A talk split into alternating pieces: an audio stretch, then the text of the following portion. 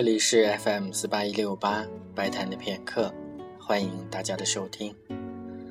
在今天的节目当中，将要为大家介绍的是挪威作曲家爱德华·格里格的一首小提琴奏鸣曲。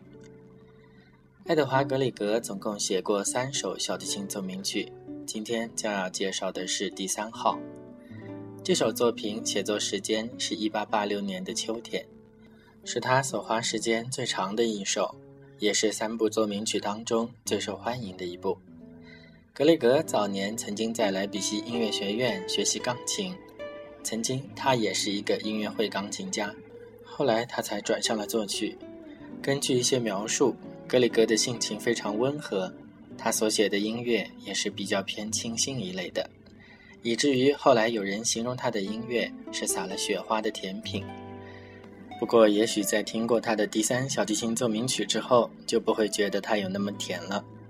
这首曲子的主题听起来颇有些冷冽的感觉，虽然不像西贝柳斯那样冷，但也是足以带来北欧风雪的感觉。下面就请大家一起来听格里格第三小提琴奏鸣曲的第一乐章。